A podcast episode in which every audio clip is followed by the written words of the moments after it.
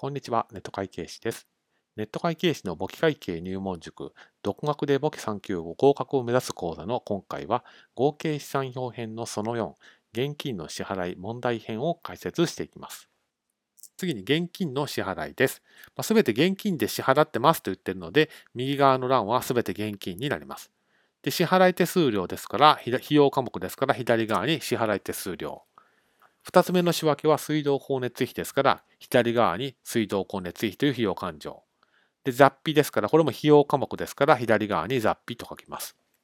で、これをそれぞれ、今回は現金勘定だけ集計していますけれども、他の費用勘定も同じです。左側に現金の勘定は一つもなかったので、まあ、0円って書かなくてもいいですけれども、左側は0円。